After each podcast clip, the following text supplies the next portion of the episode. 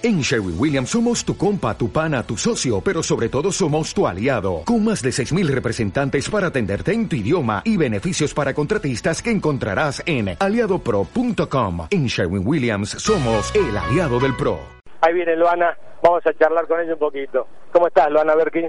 ¿Cómo están? Buenas tardes, compañeros, compañeras, bien. Disculpame que te saqué de la marcha, pero bueno, quería tener un poquito tu palabra y compartirla aquí con la 530.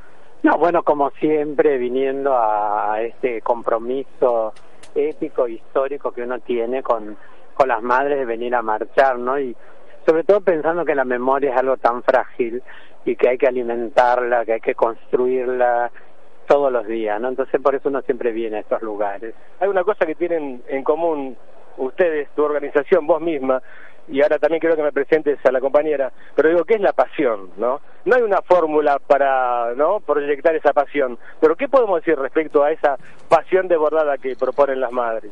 Y eso, justo, yo creo que sí. Primero, el sentido este así revolucionario que le dieron las madres a los derechos humanos, ¿no? El hecho de subvertir algo tan sagrado como era la maternidad, ¿no? Esa cosa tan sagrada. Y ellas empezaron a ser madres de putos, putas, tortas, trabas, negritos, villeros, infectados. Lo que la burguesía capitalista no quería, ellas dijeron, sí, son nuestros, vengan.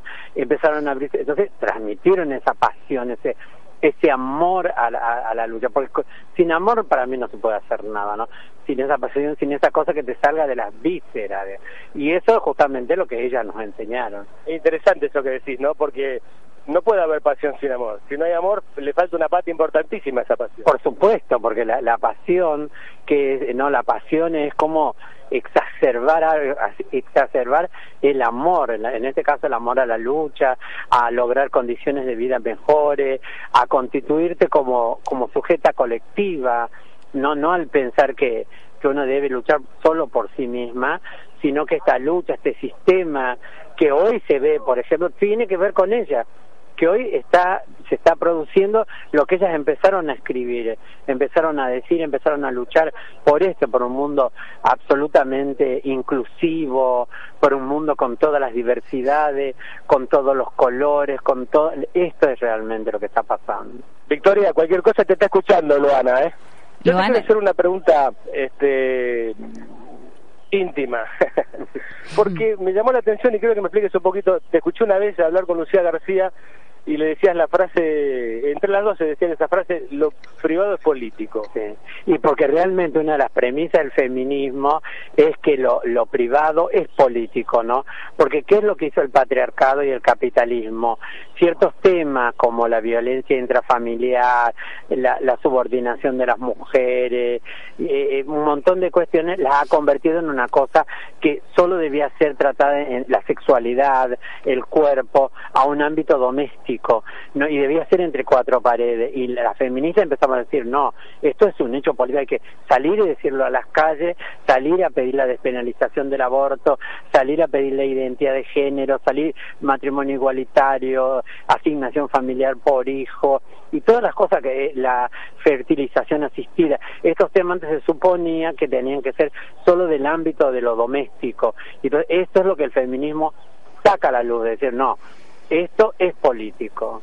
Y la última o la penúltima por ahí, Loana, el nombre de Nadia Echazú, ¿no? Significa mucho para ustedes. Yo quiero que una vez más, para aquellos que por ahí la sienten nombrar por primera vez, que me digas quién fue Nadia Echazú y qué hoy significa ese nombre eh, a través de la organización que ustedes armaron también junto a las madres. Nadia Chazú fue una travesti salteña que murió a los 33 años en las peores condiciones de vida, en, un sistema feroz, que en un estado que solo nos veía como como cuestiones punibles, ¿no? Que descargaba a través de la policía su brazo armado toda la represión hacia nosotras, eh, de Güemes, de una ciudad que se llama Güemes, y, y, ella era una gran activista, una de las que empezó a luchar con nosotras.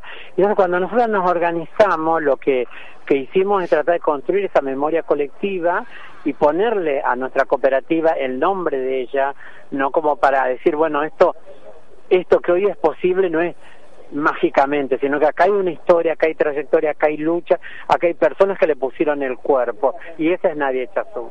Bueno, Luana, muchas gracias. ¿Querés nombrarme a tu compañera? Eh, Diana Zacayana, activista travesti y presidenta del MAL y de la cooperativa Silvia Rivera también. Muchas gracias, Diana, también por tu presencia. No, gracias a vos y bueno, para, para mí es un placer, digamos, estar acá y un orgullo semejante que nos causa, digamos, el tener en la representación de los derechos humanos a las madres. Para nosotras las madres son, no solamente son un ejemplo de lucha, sino que son el pilar que nos sostienen, ¿no? Cuando nosotras iniciamos nuestro camino de visibilidad y empezar a denunciar la violación sistemática de los derechos humanos que sufríamos como parte de uno de los colectivos más vulnerados de nuestro país, eh, las madres de Plaza de Mayo abrazaron nuestra lucha y levantaron nuestras demandas, las hicieron propias y las madres transgreden eh, incluso bueno, porque el reclamo, por supuesto, tiene vigencia por la aparición de, sus hijos, ¿no? Pero también transgreden eh, eh, ese reclamo eh, eh, por la aparición de, de, sus hijos, ¿no? Sino que sino que va más allá y hace propia otras luchas, ¿no? La lucha... Bueno, Pablo Areve, te agradezco